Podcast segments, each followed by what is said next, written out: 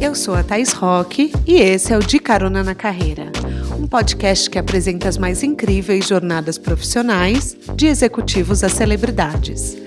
Juntos, nós vamos passear pelos caminhos percorridos por pessoas de sucesso e eu vou te mostrar que o impossível é só uma questão de ponto de vista. Vamos embora? Caroneiros, episódio número 100. A minha convidada nasceu na comunidade do Rio de Janeiro e começou a carreira com o sonho de aprender a maquiar em um curso do SENAC. Para conseguir comprar suas maquiagens, foi trabalhar como copeira, garçonete, recepcionista e até deu aula para crianças. Mal sabia ela que 10 anos depois, graças a muito trabalho, ela se tornaria dona de um império que leva o nome do seu antigo apelido na internet, Boca Rosa. A Bianca Andrade tem 27 anos, é mãe do Cris, que tem apenas um aninho. Ela é empreendedora, influenciadora digital, diretora criativa e youtuber. Sem medo de ser ela mesma, ela sobrevive aos altos e baixos da internet com muito foco, estratégia e empenho, cada vez mais madura. Em 2020, apenas com a Boca Rosa Company, ela teve um faturamento de 120 milhões de reais. A empresa agrega as marcas Boca Rosa Hair, Boca Rosa Beauty e hoje eu quero entender e vou levar você junto comigo como começou esse fenômeno que ganhou tanta força. Apertem os cintos que a estrada da Bianca já começou.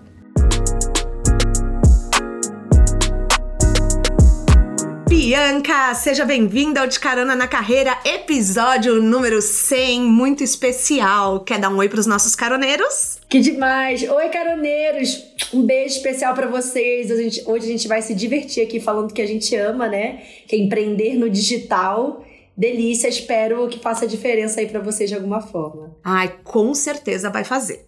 eu resolvi chamar esse episódio, Bianca, de A Criação do Império Boca Rosa, porque assim, eu vejo muitas entrevistas de negócios suas, consumi absolutamente assim tudo que eu encontrei seu online para montar esse roteiro. E eu sei, a gente sabe que você é uma mulher bem-sucedida. Mas eu uhum. queria entender como foi o começo, até para inspirar as pessoas que clicaram para ouvir com a gente. Você começou a trabalhar aos 16 anos como maquiadora e foi para o Senac uhum. pegar um diploma.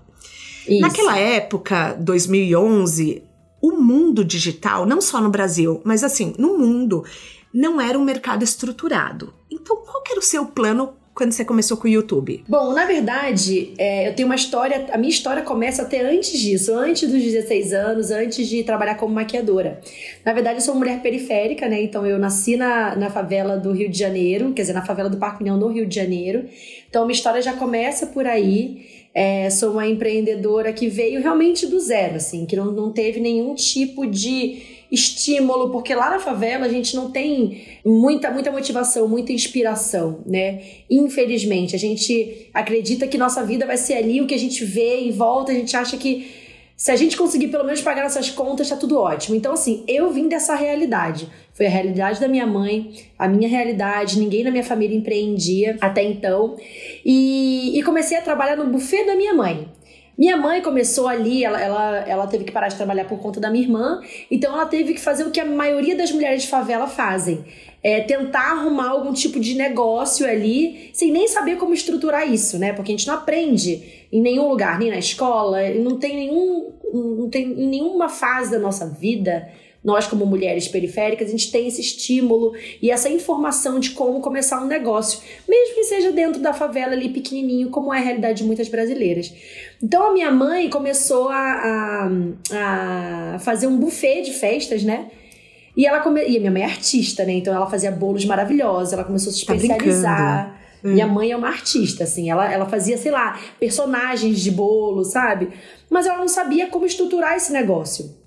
Nessa época, minha mãe tem três filhos. Nessa época, eu fui a filha que mais ficou ali do ladinho dela, porque minha irmã era muito bebê e meu irmão estava no quartel, enfim, fazendo outras coisas. Então, eu acompanhei minha mãe de perto ali, começando o que seria um negócio, né, mas muito embrionário. Ela não sabia ainda o que fazer com, com aquilo, mas ela precisava de grana para sustentar os filhos dela. Então ali eu comecei a trabalhar com ela. Então eu comecei a trabalhar como garçonete com a minha mãe, eu comecei a trabalhar como recepcionista, fui cerimonialista, isso tudo com 15 anos, 14, Nossa. 15 anos.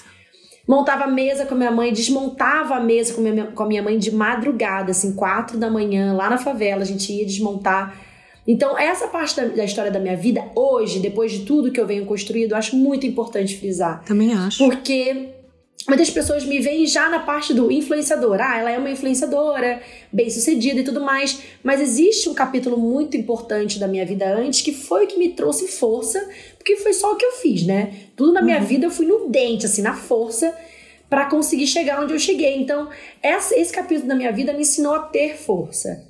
Então, nessa, nessa, nessa, nessa fase da minha vida, eu trabalhei muito com a minha mãe, sempre tive muita vontade de aprender. E desde aquela época eu falava, mãe, se você não aprender a delegar, você não vai conseguir ir você pra fala, frente. Com 14 anos você falava isso? Eu falava isso com 14 anos. Você tá brincando. E, eu, minha mãe, e hoje a minha mãe me devolve isso, porque hoje a minha mãe é minha sócia em Boca Rosa Beauty. Ah! Minha mãe tá arrasando hoje em dia, riquíssima. Não, então ela tá aproveitando todo o lado dela de artista no Boca Rosa Beauty. É, na verdade, minha mãe é muito boa em negociação, né? Minha mãe é extremamente ah, é? sistemática. É. é. Uhum. Ela é analítica. Então nada passa por ela despercebido. Então é um perfil maravilhoso que complementa o meu, que é completamente criativo, completamente comunicativo, né?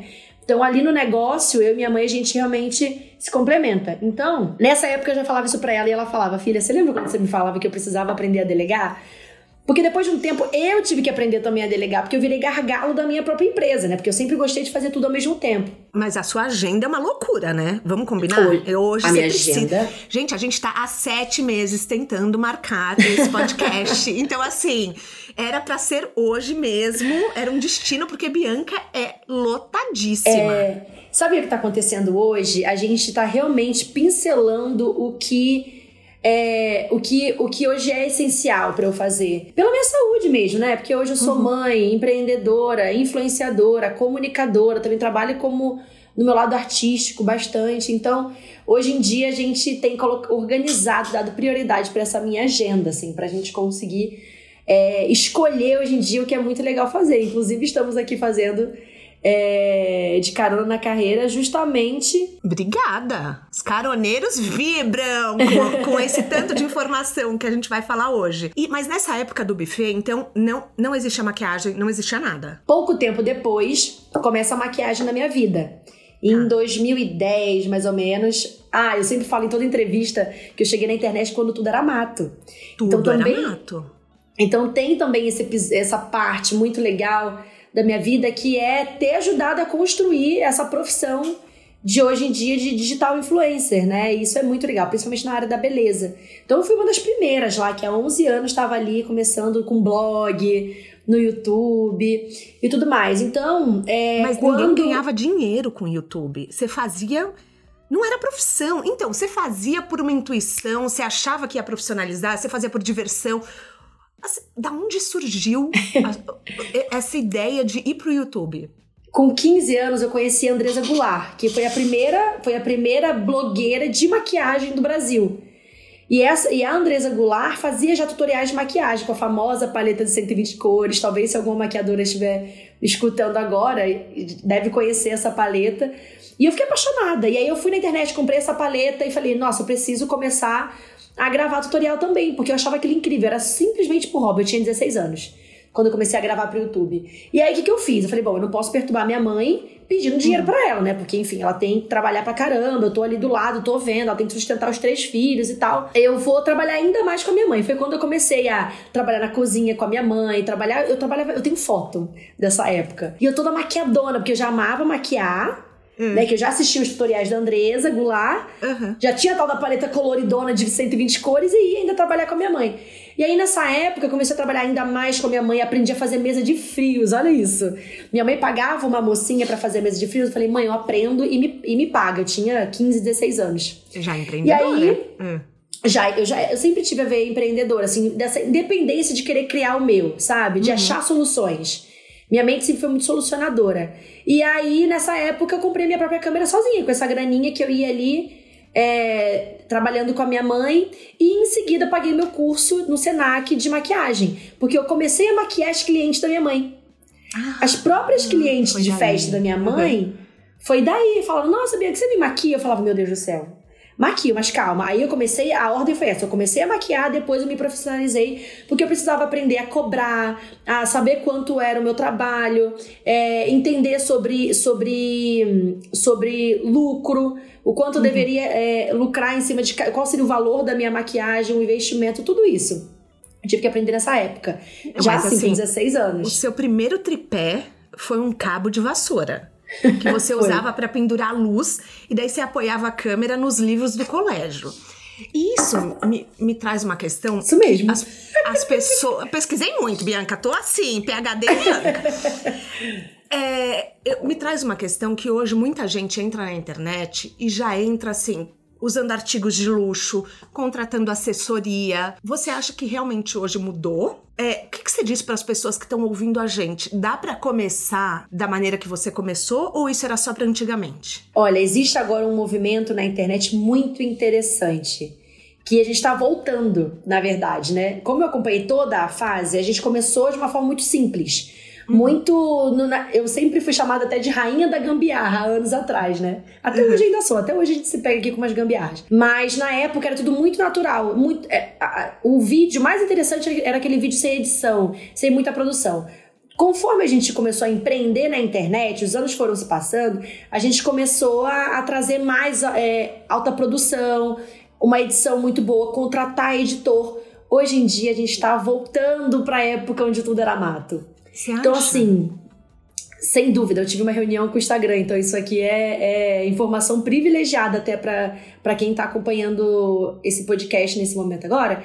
Porque a gente teve uma reunião semana passada que, hoje em dia, o mais simples é o que conecta mais. Se você puder, para quem gosta de Instagram, né, principalmente né, o público que a gente está falando agora que foca no Instagram, ouça o que eu estou falando. Daqui a dois anos não terá mais produção, alta produção no Instagram. Vai ser Reels, então, apostar muito em Reels. A era da foto agora, ela é uma base só, ela não é mais o principal. Então, se você quiser engajar nas suas redes sociais, aproveite do Reels. Se você puder, edite do próprio Reels nem precisa mais de um editor como era antes. Claro, eu, por exemplo, Bianca, eu ainda tenho esse, esse, esse toque, eu gosto de edição, uma edição mais. E também você tem que aprender a delegar. E eu preciso né? ainda aprender a delegar, tem essa questão. Então, cada uma tem a sua realidade, né? Uhum. Mas para quem está começando, se a gente estiver falando da, da pessoa que está começando agora, ela tem a ferramenta do Reels, que é gratuita, ela pode gravar do próprio celular, ela pode pegar uma música que está viralizada e ela pode usar a criatividade. E quanto mais próximo ao público, ou seja, quanto menos profissional for a imagem, claro, tem que ser uma imagem bonita, uma imagem que tenha qualidade, que dê para ver, mas não precisa mais aquela coisa extremamente produzida. As fotos não precisam ser mais aquelas fotos, fotos extremamente retocadas, sabe? Aquelas fotos extremamente profissionais. Pelo contrário, quanto mais real, instantâneo, mais o Instagram gosta. Foi isso que a gente aprendeu.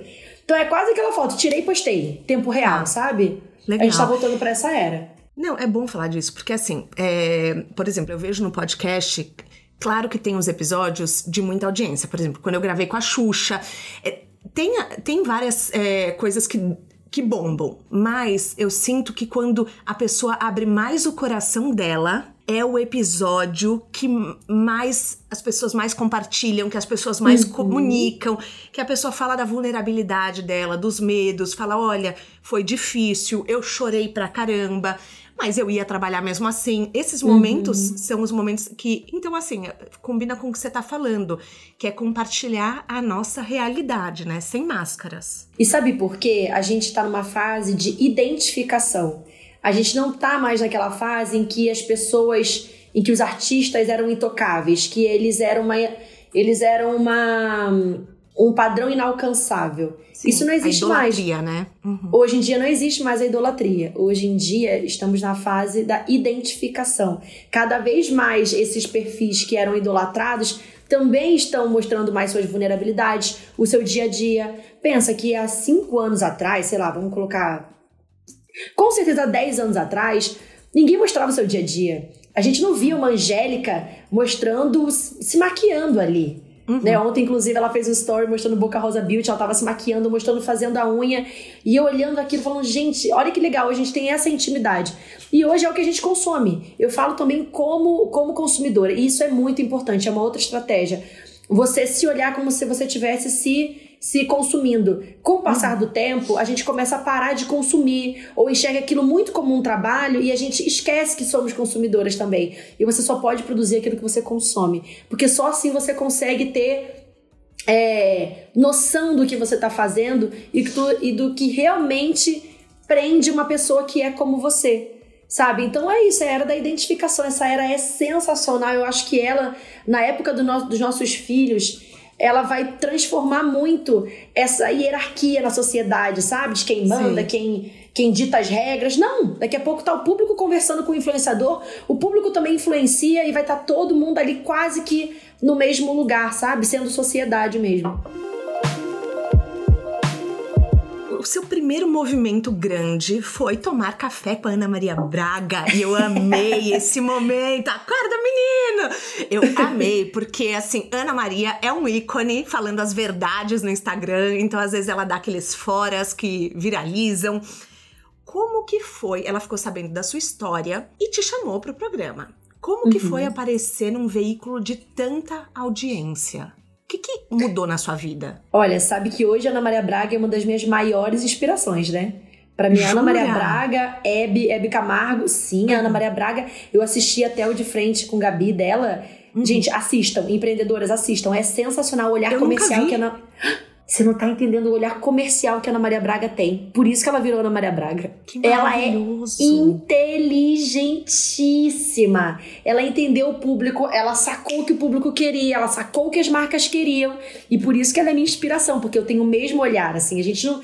A, a mulher tem esse poder, assim. Eu acho isso muito fe, do feminino mesmo a gente, né, desde pequena, já é acostumada a ter várias habilidades, porque a sociedade impõe isso. Só que se a gente coloca isso no nosso trabalho, é sensacional como a gente tem esse talento de olhar um lado com amor e olhar o outro lado também como, como, como estratégia, como trabalho. E foi isso que a Ana Maria Braga fez, né? Ela olhou o público, o que aquele público, qual era a classe daquele público, o que aquele público queria dela, e ela entendeu que a marca, ou seja, ela olhou com, com amor e acolhimento, e ao mesmo tempo ela olhou também de forma profissional e comercial que ela é, olhando o que as marcas queriam dela também ali naquele espaço de, do, do, programa.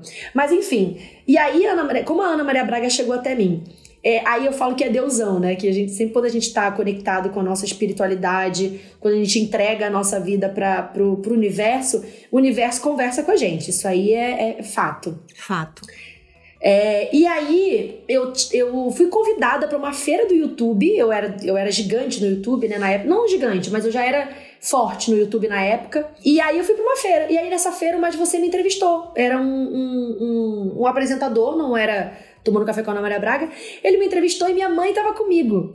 E o entrevistador foi muito legal. Eu esqueci o nome do repórter. Ah, ele era uma gracinha, um lourinho, que era super, super ali do, do time da, do Mais Você.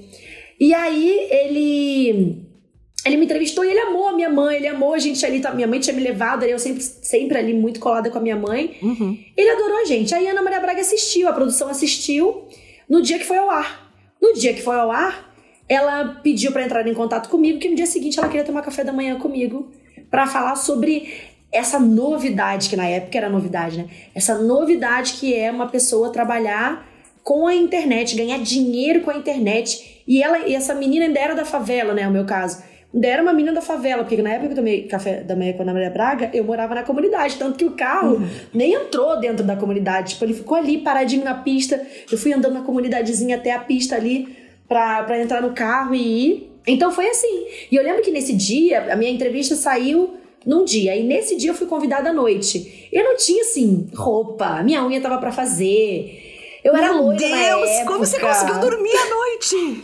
eu tive febre, na hora eu tive febre, eu fiquei muito nervosa. Ai, eu também teria. Uh. Cara, e na época eu não, tinha, eu não tinha um celular com. Olha, gente, como eu estou ficando uma, uma dinossauro. Eu não tinha celular com que tirasse foto, sabe? Como chama? Smart, né? Uhum. Era celularzinho ali só, sem rede social, sabe? Total. E aí eu falei, como é que eu vou avisar as pessoas? Falei, não vou avisar. Eu vou só aparecer. E essa cê, foi Não, então você nem, você nem avisou, tipo, é, tinha Twitter? Tinha, né? Porque Twitter sempre tinha, teve. Mas eu não tinha, eu não tinha Twitter na época. Tá. Eu tinha Facebook, que eu só acessava pelo computador. Tá. E meu canal no YouTube, que não era muito online, né? Eu tinha que gravar, editar, depois postar. E no Facebook, no dia, eu não postei. Eu falei, não vou, não, não vou só aparecer. já que eu não tenho como avisar as pessoas na hora ali. Ah, e outra, eu não queria avisar antes de acontecer, eu queria avisar ali no momento. Sempre fui muito assim. Primeiro eu queria chegar. Uhum. para depois anunciar. E por um acaso, nesse dia, muitas pessoas que me amam estavam assistindo a Ana Maria Braga. Meu pai me ligou desesperado. O que, que é isso? Você tá dando Ana Maria Braga? Você, você não avisou nem seu pai? Nem meu pai, meu pai não morava comigo. Gente, eu tava muito preocupada em saber qual roupa eu ia usar, como que eu ia fazer com aquele cabelo, eu tava com três dedos de raiz, loira. E eu, ali naquele momento eu tava muito nervosa. E eu ainda fui sozinha, porque minha mãe trabalhava com buffet. E no dia seguinte minha mãe tinha uma festa. E minha mãe falou assim: filha, não posso desonrar com meu compromisso. Ali claro. eu também aprendi sobre compromisso. Era a Globo, era o momento da filha dela. Ela queria estar comigo, mas ela tinha um compromisso gigantesco que ela não tadinha. poderia, de jeito nenhum, atrasar. Ela até, como a festa era à noite, ela até poderia, talvez. Mas ela falou: filha, não, não tem como. Vai sozinha, vai, cresce, tchau. Mas você levou máquina fui. fotográfica? Levei, levei minha câmerazinha que eu gravava pro YouTube. Porque você andou no carrinho, aquele carrinho eu meio de golfe. Você andou naquele carrinho. Eu ia querer tirar foto com o motorista, eu ia querer tirar foto com a Ana Maria, com a equipe. Eu ia querer comer as comidas de verdade. Como que foi? Gente, eu vou falar pra vocês. Quando você anda aquele carrinho, é a hora que você olha assim, você fala, venci na vida. Venci na eu vida. O carrinho é muito, né? Eu tô. Mas eu venci, é, tá dando certo. Sabe quando você tá naquela confusão na vida? A vida tá aquela loucura. Quando você entra no carrinho da Globo, você fala, ok, e tá dando certo. É por aqui que eu vou mesmo, não, não, não vou mudar a rota, não. Aqui é o meu caminho. Aí tem um momento muito curioso, porque eu cheguei lá, né? E uhum. aí eu não tinha como avisar a minha mãe na época. Eu não sei porquê, não tinha como avisar a minha mãe. Acho que será que meu celular. Não lembro agora, boa pergunta. Vou até perguntar pra minha mãe por que, que eu não consegui avisar. Porque ela falou assim, filha, se você estiver bem, o que, que, você vai fazer? Você vai levar essa foto, que é uma foto super engraçadinha, você maquiada. Gente, eu tava horrorosa, era uma foto minha de 7 anos de idade, que eu tava maquiada toda. Mãe, mãe, né? Toda criança maquiada, sabe? Aí, eu, tipo assim, eu queria pagar de gatinha. E aí minha mãe pegou aquela foto horrível e falou: se você estiver bem, você vai mostrar essa foto ao vivo. Acredita que eu mostrei a foto? pra minha mãe saber que eu tava bem. Só talvez, gente, eu acho que não tinha nem crédito então no celular. Será que era isso? Não tô, eu era pobrinha, não tinha como, coitadinha. Enfim, aí beleza, aí fui, mostrei a foto e eu não comi nada na mesa da Ana Maria Braga. E isso virou até uma fala da minha peça. Eu tive uma peça chamada Boca Rosa Peça durante uhum. dois anos e meio, lotando esse, esses teatros do Brasil. Foi quando eu virei atriz, inclusive. Nossa, eu me apaixonei pelo teatro. Mas ali virou uma, uma, uma fala da minha peça, porque eu contei esse momento, né? Que eu não comi nada, porque sempre fui muito estabanada. Aí eu falei, Cara, Ana Maria Braga botou é, roupa de boquinha. Ela botou roupa de boquinha. Você tem Ou noção seja, do que é isso? Gente, ela tava assim, sua fã mesmo. Queria te homenagear. Uh.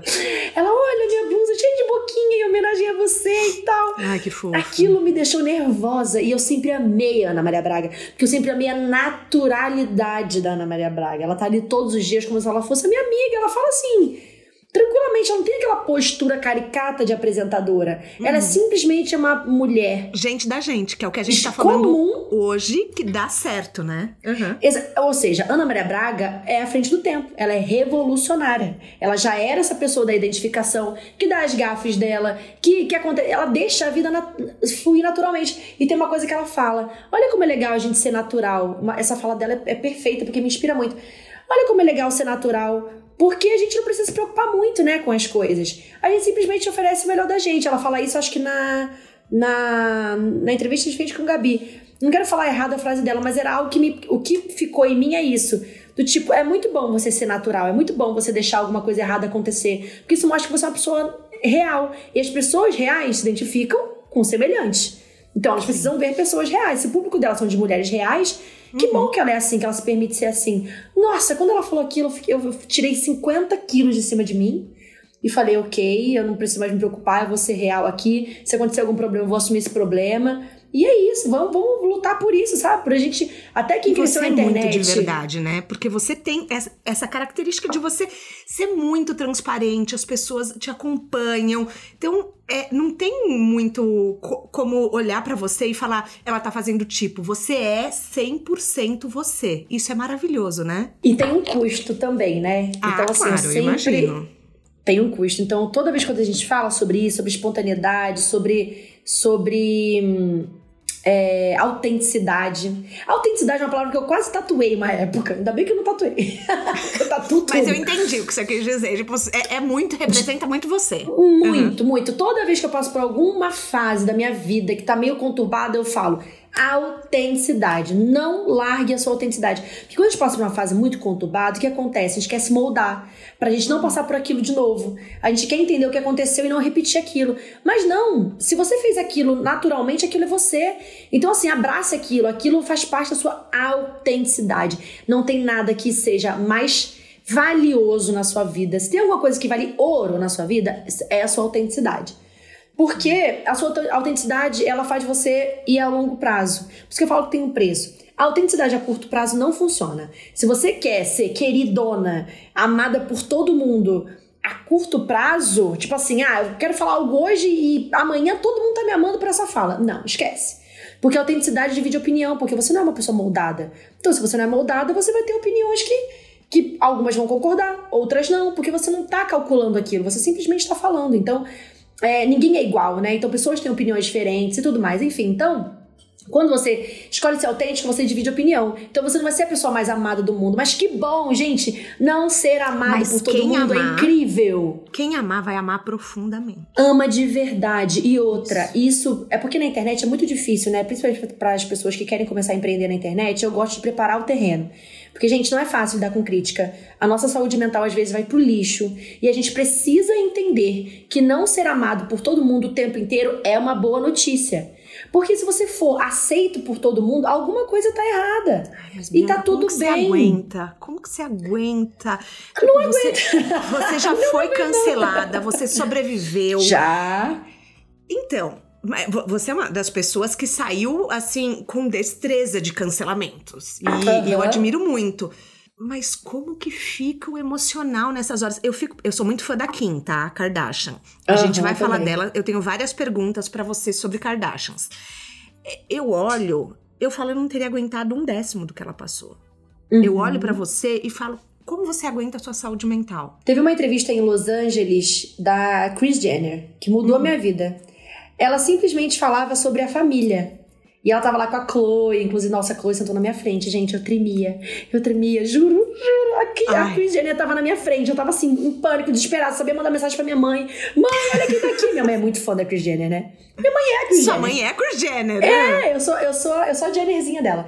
Enfim, e aí, é, a, a Chris falava, ela, ela disse sobre um episódio que ela tava de óculos escuros, porque ela tava com o olho inflamado, ela tinha alguma coisa no olho. Ela colocou óculos escuros. Para quê? O mundo inteiro falando. Nossa, que metida, chega de óculos escuros nos lugares, nossa. Enfim, super tacando, tacando pau nela. E ela falou: Bom, eu já estou acostumada com isso. E sabe o que me faz esquecer tudo isso? Quando eu entro na minha casa, fecho a minha porta e eu sei que na minha família eu tenho amor, eu tenho acolhimento, eu sei que tem gargalhada, eu sei que tem bom humor, eu sei que minhas filhas me amam e a gente se basta. É só isso.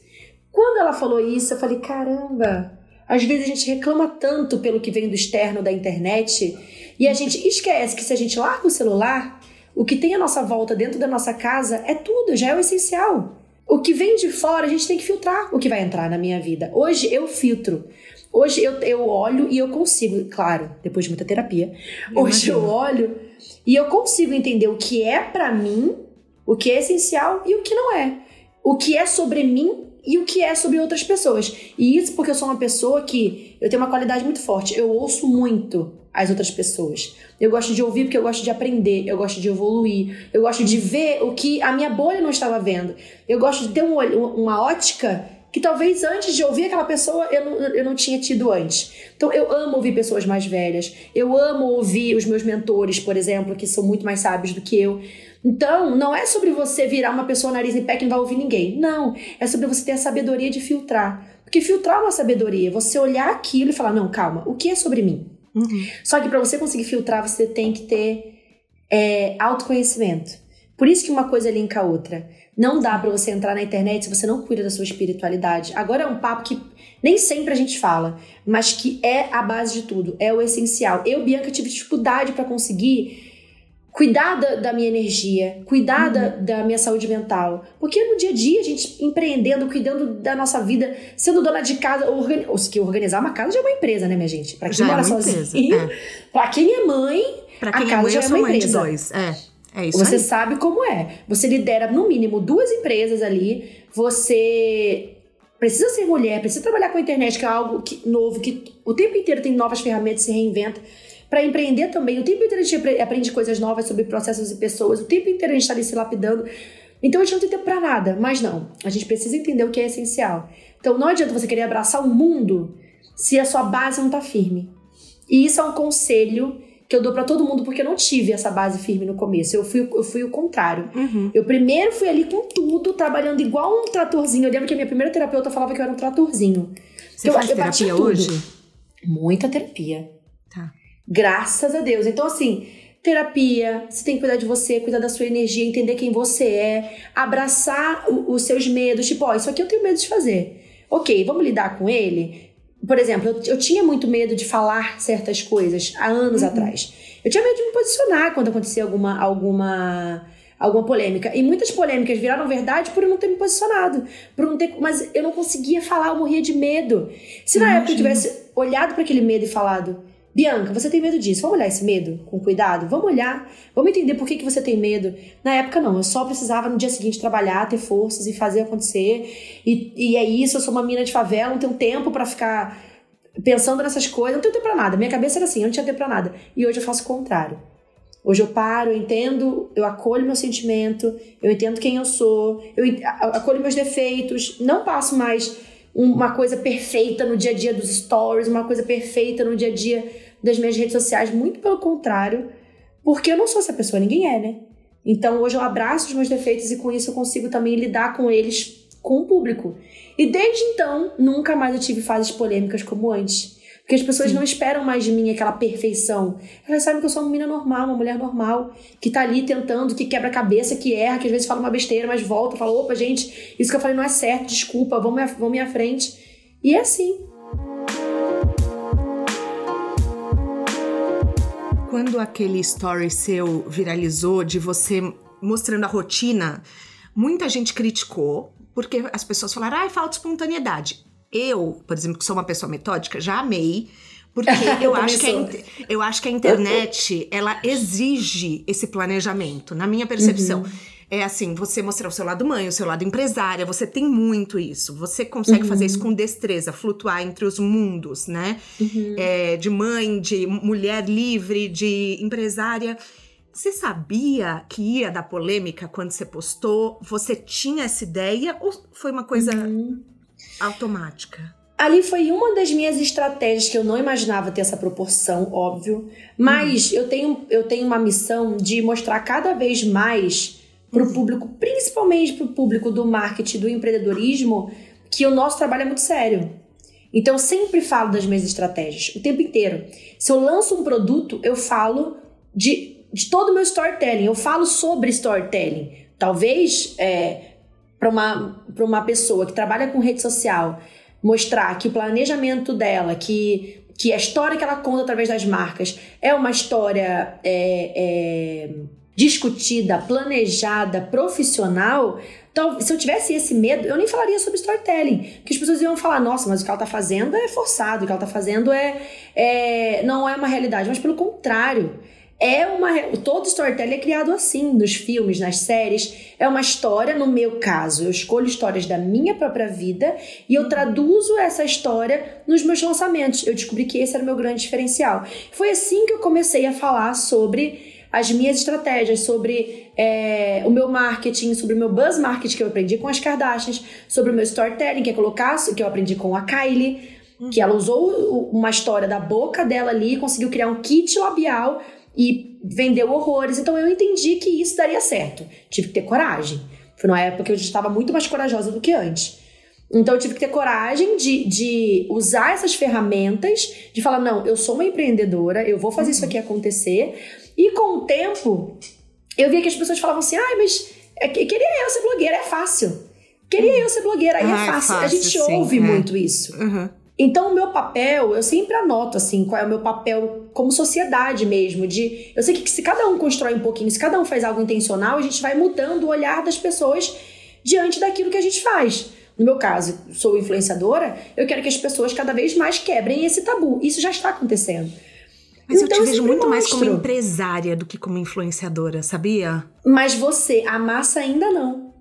A gente tem ainda ali uma massa que não estuda a minha história, que não sabe exatamente o que eu sou, principalmente homens. Olha e fala, ah, é uma blogueira bonitinha, por isso que ela conseguiu. Várias matérias minhas na Forbes, a minha de 120 milhões. Se uhum. você lê os comentários de mulheres, são são afirmando aquilo, endossando o que eu sou, e dos homens é sempre duvidando. Sempre tipo, ah, mas aí é mole, aí eu quero ver. Ah, aí quando você vê o machismo mesmo, você fala, caramba, e olha que eu trabalho com muitos homens, né? Sim. Enfim, no empreendedorismo, uhum. né? Eles são majoritários, mas é, e aí eu quebrar isso mesmo. Então, quando eu falei sobre aquele planejamento, não foi a primeira vez que eu falei sobre planejamento. Eu sempre falei sobre planejar. Eu sempre falei como nosso trabalho na internet, ninguém cresce à toa. Nenhuma menina que é mainstream é à toa. Se ela é porque eu sou muito metódica, então eu gosto de anotar tudo, eu sou visual. Se você olha as minhas coisas, são todas anotadas o tempo inteiro, um milhão de blocos de notas. Eu sou assim, porque a minha cabeça é muito criativa. Então, se eu não tenho um apoio ali visual, eu não consigo. Então, por isso a gente faz tanto planejamento escrevendo. Mas tem muita influenciadora que não precisa escrever, mas ela entende, já entendeu, ela é. saca é. o que o público gosta e ela trabalha naquilo e ela e ela tem uma periodicidade na, em conteúdo, no que ela faz. Gente, é um trabalho muito rico. E a gente está transformando o planeta, a gente está transformando é a publicidade. E eu é. quero que as pessoas deem, é, deem. Eu quero que as pessoas respeitem o nosso trabalho. Porque ainda Mas não é respeitado respe... por todo. Não Mais é, não é respeitado oh, por todo mundo ainda. Tem uma frase sua, eu vou até abrir aspas aqui, que é assim: Eu entrei no BBB com um propósito me posicionar como empreendedora para o público do sofá. O público da internet já me conhecia, mas o offline não. Eu entrei com a intenção de me posicionar como empreendedora. Saí dividindo opiniões, mas a minha marca vendeu três vezes mais. Fecha uhum. aspas. Então, assim, vamos combinar? Você já. Da onde veio esse clique? Porque isso foi muito gênia. Olha, quando o Boninho me convidou, eu fiquei nervosa. Falei, meu Deus do céu. Sendo que já tinha rumores, né, sobre. Ah, por causa uhum. vai estar no Big Brother, antes do convite. Então, uhum. o que eu fiz? Antes do convite acontecer, eu já liguei para minha mãe. Falei, mãe, o convite pode acontecer. Já vamos, vamos preparar esse terreno aqui para esse convite, caso ele aconteça. Você discute então, com ela todas as estratégias. Com a minha mãe. Não, hoje em dia não todas, né? Porque minha mãe também fica muito na parte financeiro, jurídico, então não encho tanto a cabeça da minha mãe. Mas em grandes decisões, sim. E aí eu liguei pra minha mãe, nossa, eu lembro que eu morava em São Paulo. Primeiro apartamento que eu morei em São Paulo, liguei pra minha mãe, eu lembro que enquanto eu abri a geladeira, assim, sei lá, pegando uma tapioca, conversando com a minha mãe, mãe, olha só, se me chamarem, eu vou, hein? Minha mãe falou, minha filha do céu, você vai? Eu falei, mãe, eu vou. falei, mãe, eu lembro dessa frase, mãe, como eu, como empreendedora, que está começando agora o seu negócio, que está dando super certo, como eu vou negar a maior vitrine do Brasil?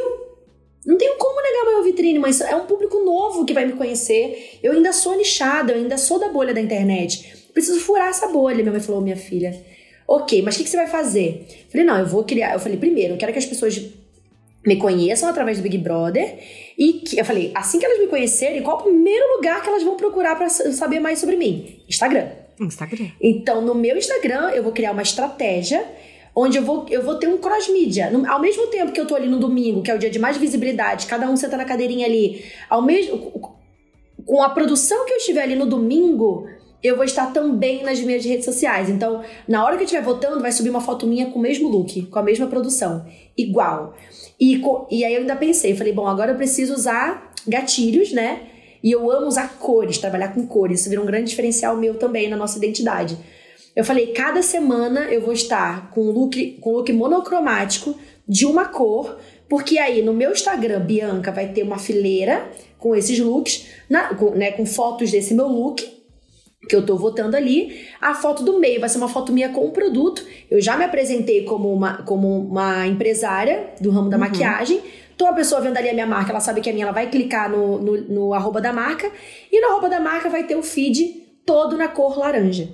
Quando as pessoas olharem isso e falar, mãe, Quem é do marketing, quem empreende, vai sacar que não tô de brincadeira ali. O público, a massa talvez não. Mas quando eu sair do Big Brother, eu vou ter muita coisa para conversar e muita entrevista para dar. Foi isso. Pum, nesse dia. Virou a chave, porque assim, antes você, você era uma influenciadora. Eu sinto, apesar de você já ter sua linha de maquiagem, eu sinto que o BBB foi a chave para você virar uma empresária. Até as suas roupas. A impressão que eu tenho é que você entrou no BBB como uma influenciadora e saiu como uma mega empresária. Eu tô errada? Ah, que bom! A minha estratégia era essa. Então, check. Foi um sucesso. Check. é, na verdade, eu queria... Eu realmente... Eu, queria, eu, eu só pensei sobre a Bianca empreendedora, porque eu estava começando a empreender, eu estava fascinada. E eu entendia que a partir do momento que as pessoas me vissem como a mente da coisa e não só o rosto, Falei, é aí que minha, minha carreira vai virar. Então, por isso que eu entrei. Aquela minha, minha apresentação eu escrevi no, no hotel do Big Brother, porque lá tinha uma caneta e um papel. Para uma criativa, falei, já sei, eu vou roteirizar o que eu vou falar. Isso não quer dizer que eu não seja natural, quer dizer que eu sou intencional, eu não queria me perder nas palavras. Então, eu comecei a anotar. Tanto que toda a minha apresentação, inclusive, ficou linda depois da edição do Big Brother, porque eu já consegui imaginar editado ali, eu escrevendo: Oi, meu nome é Bianca, eu sou empresária, nananã. Aí falei da minha vida pessoal também, eu me dividi em três facetas, porque eu sempre fui muito de faceta. E quando eu saísse do Big Brother, eu queria falar sobre essas minhas facetas, porque eu sempre fiquei nessa, né? Ah, eu sou empresária, mas também sou uma mulher livre. E às vezes os dois não são aceitos se tá numa mulher só. E eu quero falar é, sobre o, isso. O boca a boca foi para isso, né? O boca a boca. Acabou virando boca a boca, seria uma linha de maquiagem, mas como teve pandemia, tudo aquilo, eu fui uhum. pro entretenimento, que também é uma faceta que eu já tinha dentro de mim, que tava até meio que dormindinho. Mas então, quando eu entrei no Big Brother, tudo isso já tava na minha cabeça, toda essa engenhoca na minha cabeça. Falei, não, eu preciso sair como empresária, porque quando as pessoas me entenderem como a mente, elas vão me olhar diferente. E isso vai me destacar. Então, ok, Bianca. Então, tudo que eu criei foi pensando nisso, foi pensando como negócio. Então, uh, os produtos que a gente tinha, os lançamentos, os looks, como eu iria me apresentar. Então, essa era a minha estratégia, era realmente que o público que não fosse da minha bolha me reconhecesse pelo meu trabalho. Então, e isso aconteceu, porque desde o começo eu lembro que eu conversei com o Boninho e falei, Boninho, tá tudo dando muito certo no meu trabalho. Se eu entrar sem as minhas maquiagens, para mim não vai valer a pena. Pode até ser, ser sem o um rótulo, porque eu trabalho muito a identidade dos, dos meus produtos. Não precisa uhum. aparecer o nome para as pessoas entenderem que é a minha paleta, Sim. que é o meu lip tint, que, que, são os, que é o meu batom. Porque tudo eu criei bem diferente, assim, para que as pessoas conseguissem entender que é o, que é, é o meu produto. Então, aí ele disse ok. Eu falei, ó, se não puder entrar, eu não entro. Ele falou, ok, eu te confirmo. Quando ele me confirmou, eu falei, putz, é isso, era pra ser. Isso. Que e eu fui com coragem, né? Eu falei, ah, deixa eu confiar que isso vai dar certo. E eu acreditava que iria dar certo a longo prazo. Eu sabia que alguma coisa poderia acontecer no Big Brother que assim que eu saísse, não me, me atrapalhasse de alguma forma. Polêmicas, porque eu sempre fui polêmica. Antes do Big Brother já era polêmica. Sim. Então eu pensei, falei, bom, isso, eu falei, essa é a parte difícil de você ser muito verdadeira. Eu não tinha ainda ali tanto desenvolvimento pessoal. Infelizmente, eu não sabia tanto sobre o machismo como eu sei hoje. Se eu soubesse, eu teria tido outros comportamentos. Mas eu ofereci ali a Bianca de verdade, o que de fato tinha para oferecer. E isso, como eu falei, por isso que eu sempre falo, a curto prazo não vale a pena. Mas a longo prazo, se você continua sendo uma mulher verdadeira, que olha aquela parada, sem, o que aconteceu ali, sem ego, se você para para escutar, se você realmente se predispõe a aprender, isso a longo prazo te evolui, que as pessoas enxergam a sua, a sua vontade vontade. As pessoas se identificam e falam, cara, eu também erro, eu também quero evoluir, sabe? Então, no Big Brother eu decidi ser assim, saber que a curto prazo não valeria a pena. Você sabia que a curto prazo podia. Porque assim, você é muito espontânea. Em algum Sim. momento você pensou, isso pode ser um problema? Eu não sabia fazer diferente. Por não, isso eu, eu acho maravilhoso. Por isso que eu falo da autenticidade. Eu falo, gente, eu não sei ser diferente, eu preciso abraçar a minha autenticidade, isso sou eu. Eu uhum. não vou por, com, por comodismo ou porque isso vai me trazer algo positivo, eu não vou fingir ser uma outra pessoa. Eu não vou fingir ter uma opinião que eu ainda não entendo, que eu não sei o que é. Aquilo para mim era tudo muito diferente, era tudo era um, eu queria ouvir todas as pessoas. E isso, aí, infelizmente, a parte ruim acabou se destacando. Mas eu consigo ler uma parte boa minha ali. Porque eu queria ouvir todas as pessoas. Eu queria abraçar todo mundo. Eu queria falar, gente, calma, eu não sabia o que as pessoas falavam nas costas. Eu não sabia o que homens falavam longe da gente. Depois, quando eu saí do Big Brother, eu fui entender. Eu falei, gente, agora eu entendo por que, que as pessoas se revoltaram. Eu, Bianca, também me revoltaria. Isso é sabedoria. Você olhar a situação e falar: caramba, olha o que aconteceu. Calma, você linka uma coisa com a outra, é óbvio. Mas se você entrar no coração da Bianca, você vai entender que ela toda hora falava: ser humano, eu quero ouvir as pessoas. Uhum. Porque muitas vezes eu não fui ouvida também. Muitas vezes eu não fui acolhida. Então eu me colocava sempre num lugar ali de, não, o que que tá acontecendo? Deixa eu te ouvir. E eu não passava a mão na cabeça de ninguém, eu dava bronca, eu falava, isso tá errado, isso não pode acontecer. Mas essa parte não saía na narrativa do, do programa, também tem essa parte que eu também não contava. Também tem essa edição, né? É, mas eu, falei, eu, eu sabia que a longo prazo, eu falava, gente, essa sou eu, quem quiser abraçar, abraça, quem não quiser, não tem o que fazer, não vou fingir ser outra pessoa. E eu confio na minha autenticidade, eu confio na autenticidade das pessoas, eu gosto de pessoas autênticas. As que eu mais me identifico são as que são verdadeiras, que eu consigo ver quem ela é, com erro e qualidade. Eu gosto dessas pessoas, então eu vou ser assim, eu não vou abrir mão. Ponto. E isso é inegociável na minha vida. Voltando a falar das Kardashians, que a gente é fã, hoje foi como eu te falei, eu te vejo como empresária, muito mais do que como influenciadora. E eu vejo que hoje você faz muito mais propaganda dos seus produtos do que de produtos uhum. terceiros. Sim. E eu acho essa estratégia ótima, porque foi o que fez a Kim comprar o avião dela, tá? E a uhum. Kylie também comprar o avião dela. em breve veremos Bianca com o próprio avião. Opa, em breve. eu sei que você estudou o modelo de negócio delas para criar o seu. Uhum. Vamos falar de algumas lições que você aprendeu hoje com elas, assim, que você usa com sucesso? Ó, eu vou começar de dentro para fora, assim. Primeira foi com a Kris Jenner, quando ela falou sobre isso, sobre polêmicas, uhum. sobre ela trancar a porta de casa e saber que dentro da casa dela é tudo que ela precisa na vida. Isso para mim mudou toda a diferença. Então, muitas vezes eu, eu olhava, eu me importava mais com a crítica das pessoas do que o que tinha dentro da minha casa. Né, o que o que realmente do que a minha família, sabe? Então, uhum. isso foi um erro para mim durante um tempo. E a, com a Cris eu aprendi isso. Agora, com a Kylie, com a Kim, eu devo a minha alma, a minha vida. Quando eu encontrar com elas, eu não sei o que eu. Não sei o que eu, por onde eu começo, assim. Uhum. Mas, porque um dia eu vou encontrar com elas. Eu falo que meu maior sonho é estar na mesma prateleira que elas, assim. Que Olha a Kylie, só. né? É, é na aí. luta, se forrar, estamos trabalhando para isso. Mas é, a Kylie foi simplesmente. A, a, com a Kylie eu aprendi a fazer do limão uma limonada.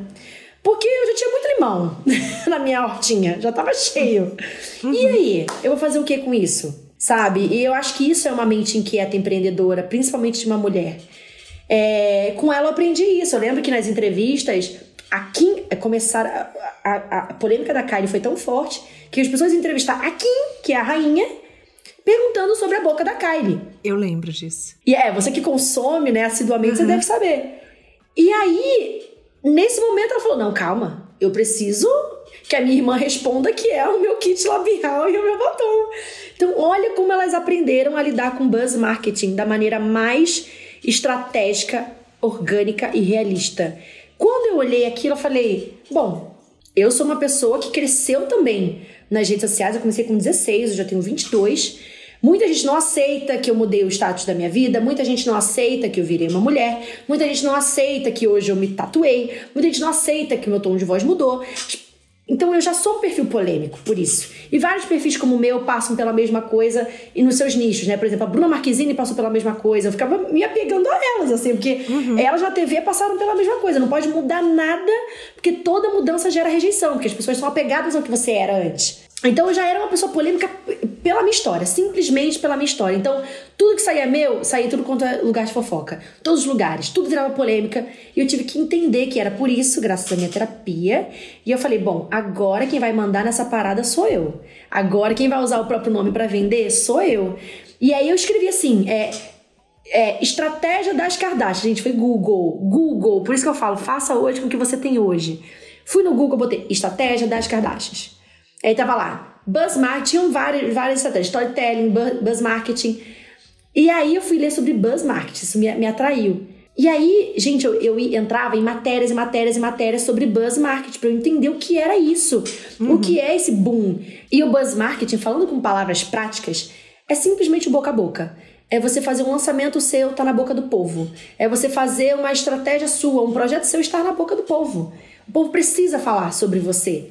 Então, tudo seu tá na boca do povo, Bianca. É, eu me esforço. E isso eu faço sem colocar a minha vida pessoal. Sem Meu, colocar namoro gente, no jogo, sem colocar. É... Olha, é difícil. Nossa senhora, eu imagino. É. É só com a minha. Quer dizer, eu até falo da minha vida pessoal, mas sobre a minha personalidade. Por isso que uhum. eu invisto muito nas minhas facetas. Porque eu entendi Sim. que o público se identifica quando eu falo das facetas. E eu falo, gente, eu já tenho dentro de mim todo o meu buzz marketing. Eu não preciso de terceiros. Eu não preciso fazer fotinho misteriosa com tacinhas para que, que as pessoas falem de mim.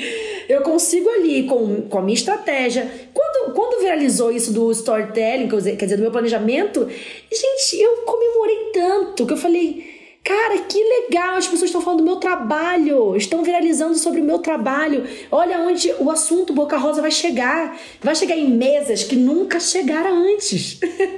Por conta simplesmente do meu trabalho. Eu consegui criar um buzz marketing. Não foi intencional, não imaginei que ia, que ia furar tanto a minha bolha ali, né, uhum. da galera do marketing. Eu não sabia que chegaria nas empresas, que as empresas não sabia que a Globo faria um comercial baseado no meu planejamento. Gente, isso é é, é, fantástico. Hoje as pessoas me olham com outro olhar. Se eu chego nos lugares, ah, Bianca, marqueteira, não sei o que lá.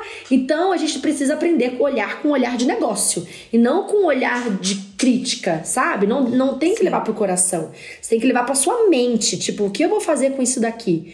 Então, isso eu aprendi muito com as Kardashians, né? De fazer do limão uma limonada. A Kim é storytelling puro, gente. Tudo que a Kim faz tem um porquê. Você acha que o namoro dela era fake? Porque, tipo, eu me apeguei a ele. Eu comecei a gostar dele, sabe? E daí Olha, me falaram que era tudo estratégia dela. Fiquei arrasada. Olha, a gente passa muito por isso, tá? As pessoas acham que só por a gente ser estratégia estratégico no nosso trabalho que tudo é estratégia. Bom, eu, por exemplo, no, eu não faço nada na minha vida pessoal, principalmente em relacionamento, por negócio. E isso para mim não tá em jogo, é inegociável, eu fico com quem eu quero, com quem eu tô afim, com quem meu coração palpita, pronto. Mas aqui, eu não sei te dizer, né? A gente fica nessa dúvida. Porque é muito maquiavélico, né? Eu acho. Mas a Kim é, mas ela é um gênio surreal. Eu acho que ele que largou ela, sabia? Eu acho que ela gostava sim. Gente, olha, eu vou falar uma coisa. Dele. Às vezes a gente tem um coração tão frágil, sabe? Também. A gente, né, e tão como poderosa, uma boa libriana, tão... eu sou libriana. Eu e também. Você é libriana? Então, sou. Kim libriana, entendeu? O negócio dela, eu acho que ela eu acho que ela se entrega, ela se joga, sabe? Olha, eu acredito nela, tá? Eu acho que não eu foi também. estratégia. Baseado num pouquinho que eu passo aqui também, muitas uhum. vezes as pessoas falam: ah, não, a Bianca tá comentando na foto de fulana por estratégia. Não, é porque eu achei fulana uma gata e eu vou comentar, entendeu? Então. Mas não é, é. porque eu quero que isso, não sei. Não, essa parte da minha vida não. Tá. Claro que a vida amorosa todo mundo quer saber. Então, por exemplo, eu vou em toda entrevista e começa, ah, e você, não sei o quê. Eu falo, gente, eu até respondo sobre, porque eu sei que todo mundo quer saber, tá tudo bem.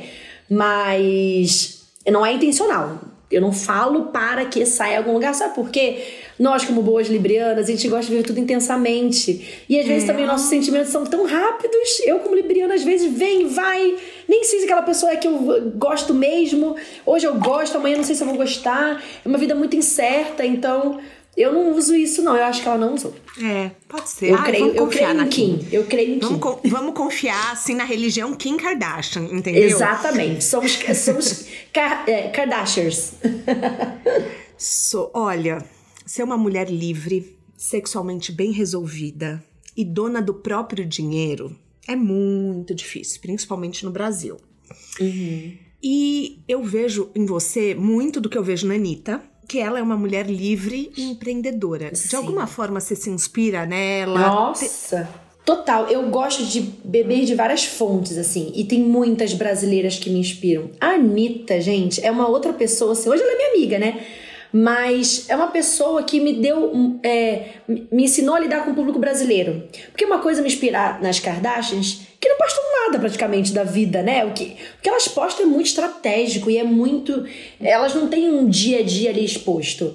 Isso uhum. é, já não é uma realidade minha. Que elas até têm no programa, a gente sabe que ali tudo é roteirizado, né? Tudo Sim. intencional. E a Anitta não. E a Anitta é muito autêntica também. Ela passa por algo, por exemplo, na época, eu lembro da época do Vai Malandra que ela mostrou a bunda natural, sem, sem edição.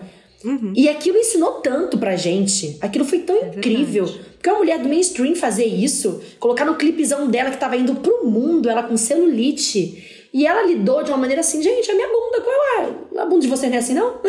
ela lidou com muita naturalidade. Pronto, se ela tirou o ó das pessoas, acabou. Então, isso me ensinou muito também. Então, a Anitta é muito é uma inspiração para essa autenticidade. E outra, ela sabe lidar com pessoas gigantescas sem deixar de ter a, a origem dela, sem deixar de falar isso, do jeito ela é dela. Muito, nossa, ela tem muito isso. De, muito, assim, ela fala família, do jeito dela. De Honório, né? E eu me identifico, porque eu sou da favela, sou da, do, do Parque União, do PU. Então, assim, eu olho para ela e, e, ali, e principalmente quando ela vai ganhando o mundo, continuando sendo quem ela é, aquela menina que tem ainda os trejeitos de Honório, que tem os trejeitos de, de uma mulher periférica que a gente tem e que, mano, é a gente, sabe? A gente tem que ter vergonha de ser assim. Ela me ensina muito nisso. E aí eu tenho várias outras brasileiras, a Hebe Camargo, por exemplo. Gente, que aquela mulher foi à frente do tempo, teve coragem de defender a galera dela, coragem de defender quem ela defendeu, também me ensina muito. Então, assim, a Ana Maria Braga, a visão estratégica dela, a Sabrina Gente, a Sabrina Sato é uma inspiração para mim de uma mulher que tá ali no auge da moda, ela fala com a nata da galera e sempre sorridente, sempre, sabe, ela nunca deixou isso ir pro, pro caráter dela. Então, eu gosto de beber de várias fontes, de apresentadoras, de cantoras, de jornalistas, de, de enfim, de, da galera de empreendedoras, sabe? A Luísa Helena Trajano é uma outra inspiração para mim surreal, porque ela é do empreendedorismo e ela tem uma consciência social absurda. E isso para mim também me inspira muito, sabe? A gente tem um quadro aqui que chama Pneu Furado, que é um erro que acabou sendo um grande aprendizado que no final foi bom. Qual erro você considera ter sido maravilhoso que aconteceu na sua vida? Ai, tem tantos. é, deixa eu pensar em um. Deixa eu ver. Eu acho que eu posso dizer que o Big Brother, porque no olhar das pessoas, assim que eu saí do Big Brother cancelada, foi um erro. Então, muitas pessoas tiveram esse olhar. Mas, como uma boa empreendedora que sabe fazer do limão uma limonada, que sempre acha uma nova rota, que sempre tá ali, óbvio, junto dos seus valores, fazendo o seu império cada vez mais forte, Big Brother foi uma das melhores coisas que aconteceu na minha vida. Assim, é, eu tava até conversando com uma amiga minha esses dias, porque participar do Big Brother fala da minha coragem, de ter entrado no Big Brother. Eu lembro que o, o texto, o texto não, né? Assim que eu saí do Big Brother, o Thiago Leifert que usou a palavra império, que virou a, esse, esse, nome, né? Império Boca Rosa. Foram palavras do Thiago Leifert. Ele falou: Bianca, a gente quer agradecer a sua coragem. Ele falou: a gente admira a sua coragem.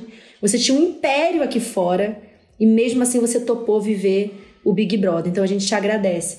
Ali, quando eu saí ali, eu sabia que eu também eu tava eu tava pronta para aprender o que eu tinha para aprender. E assim, uhum. o que me trouxe de maturidade, o que me trouxe de consciência social, o que me trouxe de uma mulher muito mais inteligente, muito mais politizada, muito mais engajada nas minhas causas, me transformou como pessoa e me transformou como empreendedora.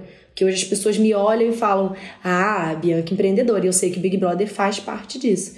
Então, assim, pensa, de uma menina que saiu cancelada, primeira eliminada, e isso fala muito também até sobre o machismo, né? Eu tava no paredão com um homem e eu fui a primeira eliminada, e dali eu comecei a aprender sobre a vida. E eu falei: bom, isso aqui foi um limãozão que eu vou aproveitar da melhor maneira e vou me reinventar, não só no meu trabalho estrategicamente, mas como Bianca. Então eu diria que o Big Brother. Vamos embora, eu quero te agradecer, ah, Bianca, muito obrigada. Demais. Sou muito sua fã, Libriana, Kardashiana, Kardashiana, Libriana. Beijo.